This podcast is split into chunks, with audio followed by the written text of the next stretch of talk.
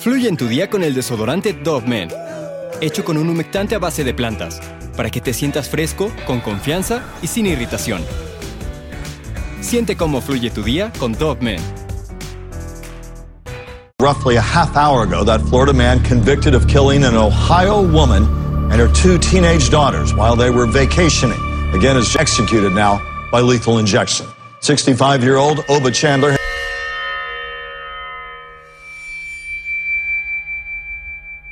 Wilshire es conocido por ser un pueblo pequeño, rural y bastante amigable, localizado en Vanguard County, esto en Ohio. Para muchos, esta es la viva representación de lo que un estado americano debería de ser. La mayoría de sus residentes trabajan en sus granjas, en negocios propios o en fábricas cercanas. Hay una librería, una oficina de correos, unas cuantas tiendas de antigüedades y diversas iglesias a lo largo de sus extensas manzanas. En pocas palabras, Wilshire es una comunidad segura en donde el bien común es un tema de todos y donde los vecinos hacían lo posible para mantenerla de esta manera. Pero llegaría un loco y esto terminaría. La familia Rogers estaba compuesta por Holt y Joan, ambos de 36 años, y sus hijas Michelle de 17 y Christy de 14. La pareja se había conocido y había contraído matrimonio después de la graduación del instituto en el año por allá del 71. Poco tiempo después tuvieron a sus retoños. Joe era la extrovertida de la casa, con Joe me refiero a Joan, mientras que por el otro lado Holt era todo lo contrario, un tipo callado y que prefería estar o pasar desapercibido a donde quiera que fuera. En muchas de las ocasiones era su esposa la que lo hacía sacar, digamos, su lado divertido, llevándolo a bares, sacándolo a bailar, escuchando música country juntos y hasta asistir a fiestas. Es cierto que tenían personalidades muy diferentes, pero de alguna manera la relación funcionaba y se complementaban muy bien porque pues los polos opuestos se atraen. La hija mayor Michelle tenía la personalidad de su padre, siempre reservada y a distancia de los eventos sociales, mientras que por el otro lado, Christy, la de su madre, una pequeña alegre y siempre lista para ser el centro de atención. Al crecer en una granja, ambas pequeñas desarrollaron un amor por los animales y todo lo relacionado con el campo. Tanto Holt como Joe trabajaban lo más arduo posible para mantener a flote a su familia. Como podrán algunos saber, en el mundo de la ganadería no hay descansos y toda la familia participa para garantizar el buen funcionamiento de la granja. Joe también trabajaba de noche por el otro lado en Peyton's Northern, un centro de distribución de productos de salud y belleza donde manejaba un montacargas y trabajaba en la línea de montaje. Esta mujer era 4x4, todo terreno. La vida, sin embargo, no era sencilla para la familia Rogers. Entre los turnos nocturnos, el cuidado de la granja y ser mamá de tiempo completo, yo a duras penas dormía por las noches. Aún así, al final del día mantenía pues esa sonrisa y explayaba una actitud siempre positiva para todos y en especial para sus hijas. Sin embargo, siempre hay un pero, o sin embargo, la chispa que esta mujer había poseído una vez no era tan brillante como antes. En sus años de universidad era hermosa, con una dulce y amable sonrisa y cálidos ojos color avellana. Su foto del anuario de la escuela la muestra como una joven feliz, despreocupada y llena de vida, pero los años se cobraron un precio increíble en ella y en su espíritu. Siempre había sido delgada, pero perdió el peso hasta el punto de parecer demacrada y hasta enferma. El insomnio, aparte, drenó el color de su rostro y se formaron círculos oscuros debajo de sus ojos. Si bien solo tenía 36 años, fácil podía haber pasado por muchos más.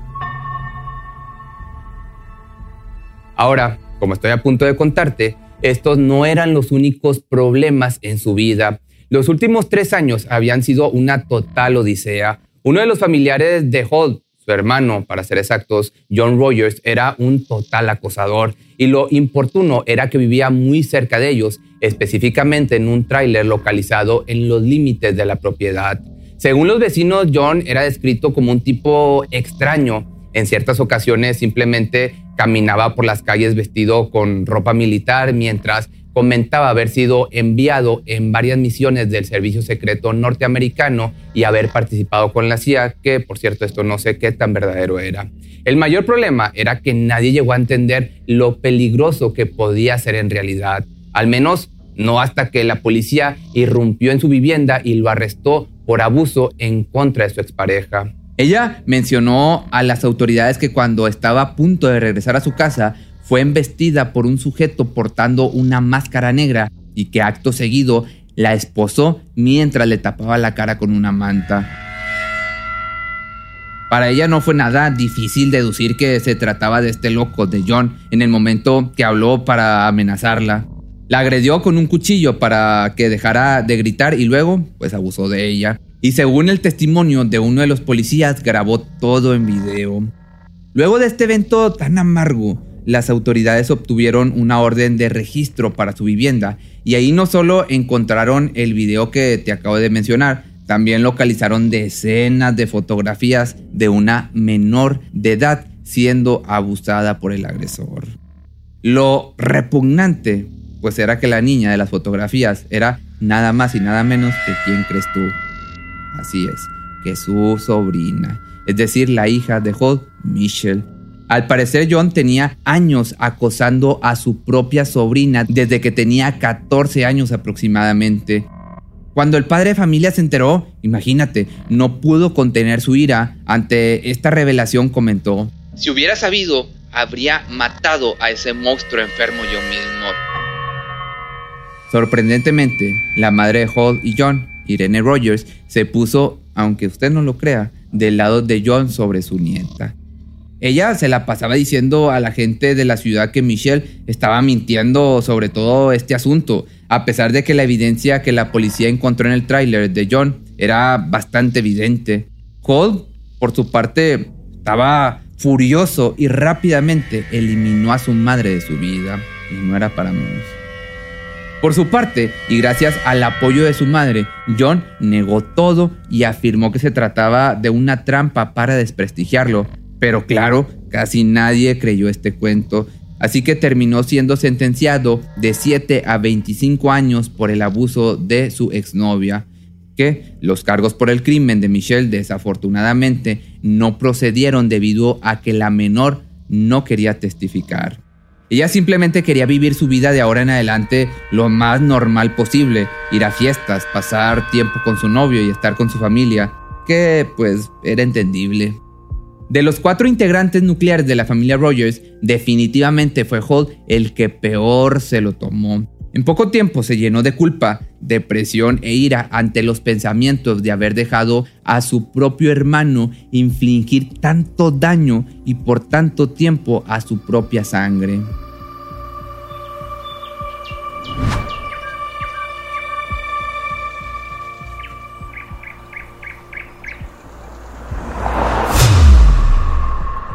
Para tratar de apaciguar las cosas un poco, la madre de familia decidió hacer un pequeño viaje de chicas junto con sus hijas. Tanto Michelle como Christy habían pasado tiempo planeando el destino turístico desde hacía semanas y al final serían el 26 de mayo en la tarde. Era el año de 1989, el año en que yo nací, y el verano estaba a punto de entrar. Ya me descubrí que voy a cumplir 33 años, que ya estoy bien viejo. Pero bueno, ya ni modo. La idea era conducir por las distintas carreteras hasta llegar a su destino, Florida. Al emprender el viaje se registraron en un motel esa noche, durmieron y se despertaron temprano para completar la segunda etapa del viaje, recorriendo Georgia hasta llegar a su destino. Su primera parada fue el zoológico de Jacksonville. Las vacaciones continuaron de esta manera durante los siguientes cuatro días. Hacer turismo, conducir, registrarse en un motel para pasar la noche y hacer todo de nuevo. Ya el lunes 29, Joe le escribió una carta a Holt contándole cómo las chicas parecían estarse divirtiendo y pasándola bien. Para el primero de junio ya estaban dejando la ciudad de Orlando y dirigiéndose a Tampa, lugar en el que pasarían el día en un parque de atracciones llamado Busch Gardens. Y si el tiempo les alcanzaba, pasarían también un par de horas en la playa. Sin embargo, al arribar a Tampa, Joe se detuvo por unos momentos para buscar la dirección del motel en el que pasarían. Mientras estudiaba un mapa de la zona, un hombre se acercó a su ventana y pidió que bajara el vidrio.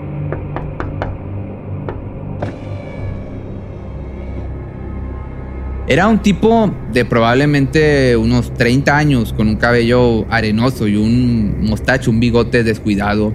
El hombre desconocido le preguntó si necesitaba ayuda porque se veía perdida, pero al notar que el carro de Joe tenía placas de Ohio, aprovechó la oportunidad.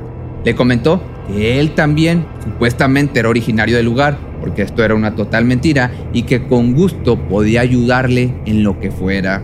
Después de así una pequeña plática en el folleto de Clearwater Beach, el hombre anotó las indicaciones para llegar al motel que estaban buscando. Entonces, no sin antes, les hizo una oferta. El extraño las invitó a salir en su barco esa noche para ver la puesta de sol. Parecía el sujeto amable, servicial, así que se preguntaron, ¿por qué no? ¿Por qué no ir? A las chicas también les gustó la idea, por lo que aceptaron. Le dijo a Joe cómo llegar al embarcadero y que una vez ahí buscara un bote color azul y blanco. Ellas le dieron las gracias y siguieron su camino. Al día siguiente se subieron al carro y manejaron hasta el lugar para encontrarse con el que sería su guía turística. Lo que se cree es que abordaron el barco entre las 8 pm y las 9 pm, justo cuando el sol estaba a punto de caer. El problema es que lamentablemente esa sería la última vez que verían un atardecer aquellas mujeres. El 4 de junio de aquel maravilloso año de 1989, mientras unos turistas estaban disfrutando de la brisa veraniega de Florida, se horrorizaron al ver lo que parecía ser un cuerpo flotando a la deriva a unos cuantos metros de distancia. La Guardia Costera fue notificada de inmediato del sombrío descubrimiento y sin demora se envió un bote de rescate al área. A su llegada, la tripulación intentó sacar el cuerpo del agua y subirlo al bote de rescate, pero resultó difícil. Al parecer, una cuerda atada a un bloque de hormigón de 14 kilos había sido atada alrededor de su cuello, lo que dificultaba la tarea de forma inmensa. De esta manera, un miembro de la tripulación cortó la cuerda, subió el cuerpo al bote y lo colocó dentro de una bolsa para personas ya sin vida. Cuando el equipo de rescate comenzó a pisar tierra firme, las malas noticias no se detuvieron. Una llamada de radio llegó. Un segundo cuerpo había sido descubierto a solo unos kilómetros al norte del puerto de San Petersburgo. Y justo cuando los miembros de auxilio estaban recuperando el segundo cuerpo, pues ¿qué crees? Sí, un tercero apareció 180 metros al este de donde se encontraba el segundo. Todos habían sido atados a un bloque de concreto. Cada víctima flotaba boca abajo, con los tobillos atados y las manos atadas a la espalda con una cuerda amarilla. Sus bocas estaban tapadas con cinta adhesiva y estaban sin ropa de la cintura para abajo, que pues ya sabes esto de qué es indicación, pero ahorita te lo cuento. Las tres víctimas eran mujeres blancas y por lo que pudo decir el equipo de rescate, eran relativamente jóvenes. Los investigadores en este caso estaban en cero al comenzar la investigación. La identidad de las mujeres en aquel momento era desconocida, ninguna portaba una identificación y era imposible saber su paradero. Según los primeros indicios de los médicos, habían permanecido en el agua entre 3 y 5 días aproximadamente. Y dada la temperatura cálida del cuerpo en la bahía, los cuerpos se habían ya descompuesto más rápido que si el agua hubiera estado más fría. El proceso de descomposición a la par creó gases que los hicieron flotar a la superficie del agua arrastrando los bloques de concreto con ellos. De igual forma, no pasó mucho tiempo para que el enfoque mediático de los noticieros y los periódicos de Florida ayudaran a dar con la identidad de las víctimas. Para el 8 de junio, cuatro días luego del descubrimiento de los cuerpos, la mucama del motel en el que la familia Rogers estaba hospedada vio en el noticiero las terribles noticias y no tardó en conectar los hilos. Cuando la policía arribó al lugar, los dueños les indicaron que un cuarto había sido reservado a nombre de John Rogers y sus dos hijas, Michelle y Christy. La familia era originaria de Ohio y solo tenían unos pocos días de que habían llegado. Para determinar si efectivamente se trataba de ellos, las autoridades se pusieron en contacto con el esposo de Joe, o sea, Holt. Los estudios arrojaron, pues con esto, las peores noticias para el padre de familia. Su familia había sido, pues le habían quitado la vida mientras tomaban unas vacaciones. La autopsia realizada a Joe y la niña reveló cuán horrible debieron ser sus últimos momentos. El agua salada en sus pulmones mostraba que habían sido arrojadas al agua cuando aún estaban con vida y quien quiera que lo haya hecho lo hizo con toda la intención. Dado que, pues como te decía, estaban sin ropa por debajo de la cintura, que la agresión parecía muy probable, pero cualquier evidencia forense que pudiera haber quedado para probar definitivamente esto había sido eliminada de la descomposición que el agua provocó. Lo mismo ocurría con cualquier otro tipo de pruebas forenses, como huellas dactilares, fibras o pelos. Los cuerpos habían sido efectivamente limpiados.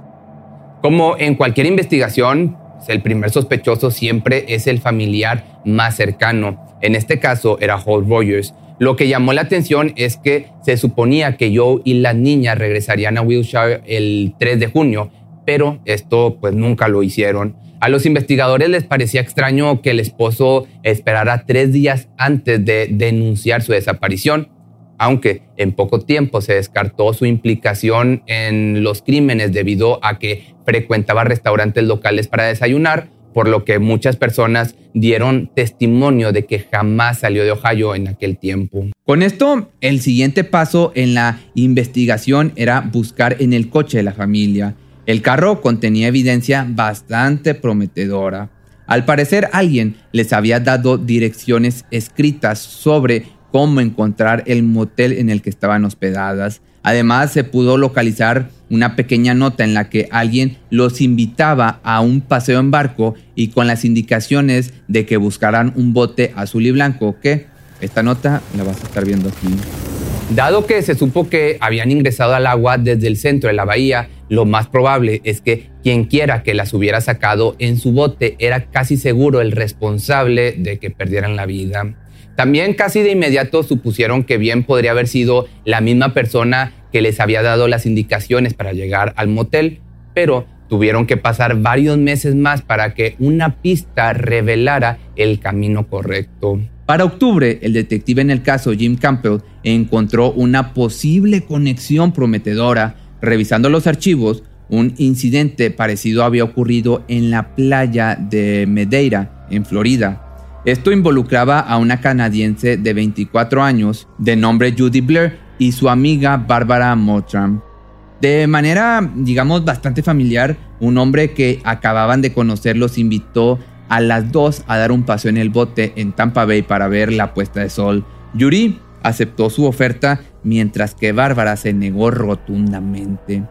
Al llegar al día y mientras estaban en el bote, el hombre abusó de Yuri, pero finalmente la dejó ir. El crimen había ocurrido el 15 de mayo de este maravilloso año, que fue el del 89, poco más de dos semanas antes de que le quitaran la vida a las tres otras mujeres, a la familia Rogers. El bote del hombre era azul y blanco. Quien quiera que abusó de Yuri era definitivamente el culpable de estos asesinatos. Y lo peor era que seguía libre. Las únicas descripciones del sospechoso que pudo proporcionar Yuri fueron un hombre de unos 30 años, blanco, de unos 70 de altura y con cabello rubio corto pero desordenado.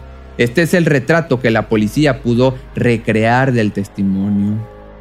Así, convencidos totalmente de que el agresor de Yuri era el responsable de lo que le había sucedido a la familia Rogers, los detectives repartieron el boceto hablado en todos lados, desde la estación de policía, los periódicos y hasta en los noticieros. Estaban decididos a dar con el responsable ya de una vez por todas.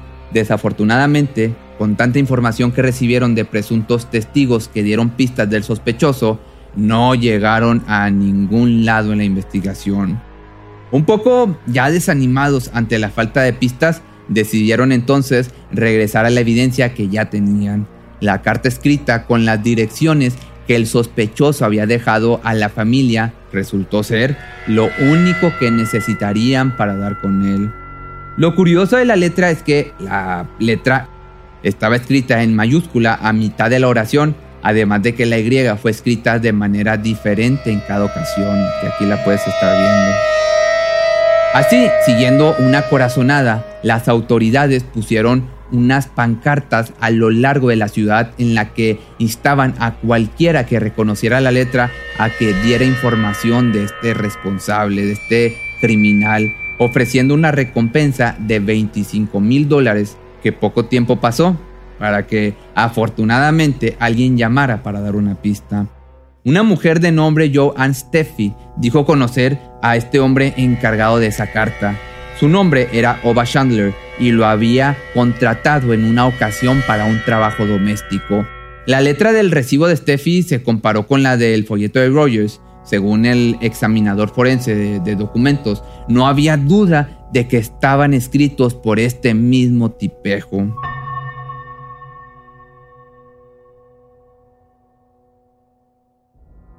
Al final resultó que Oba Chandler vivía a solo un kilómetro y medio del embarcadero donde se había encontrado el auto de los Rogers.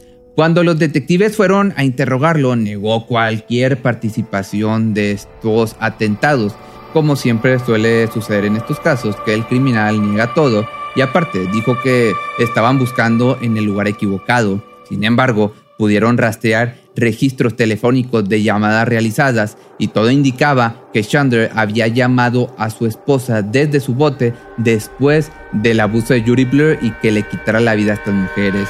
Lo curioso es que cada vez que lo cuestionaban inventaba la excusa de tener problemas con el motor como digamos la razón por la que iba a llegar tarde a casa.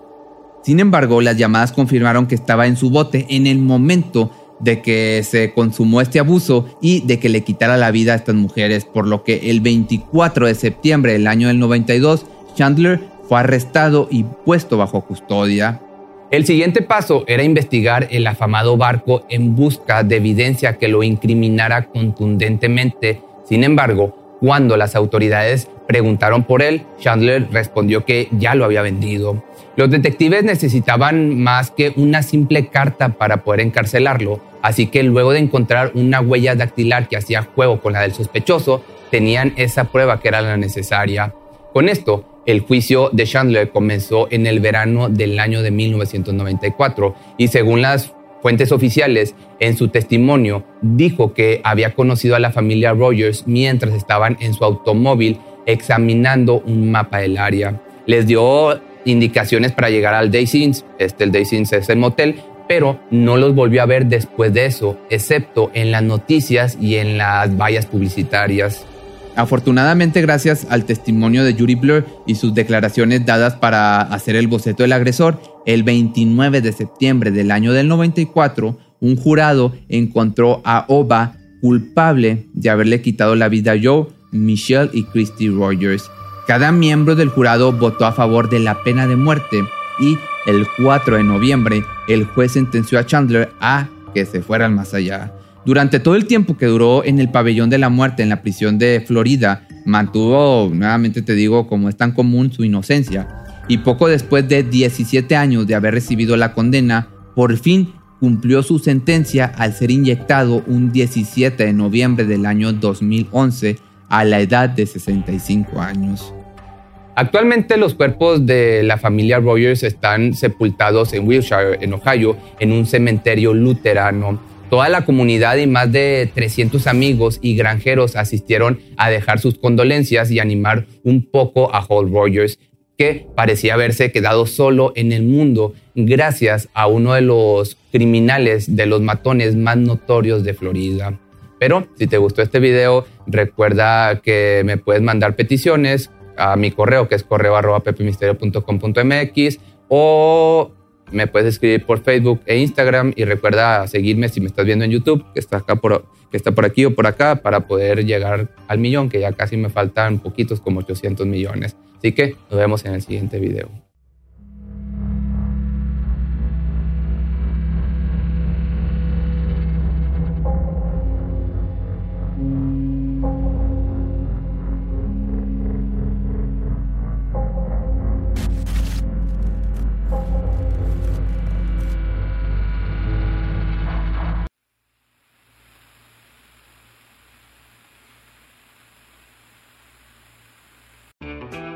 Fluye en tu día con el desodorante Dove Men, hecho con un humectante a base de plantas, para que te sientas fresco, con confianza y sin irritación. Siente cómo fluye tu día con Dove Men.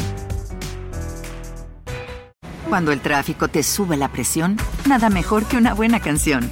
Cuando las noticias ocupen tu atención, enfócate en lo que te alegra el corazón. Y cuando te sientas mal, un buen médico te ayuda a sanar. Sabemos que mantener tu salud es tu prioridad, también es la nuestra en Kaiser Permanente, donde trabajamos juntos para cuidar de todo lo que tú eres. Kaiser Permanente, para todo lo que tú eres. Kaiser Foundation Health Plan of the Mid-Atlantic Stay Inc., 2101 East Jefferson Street, Rockville, Maryland 20852.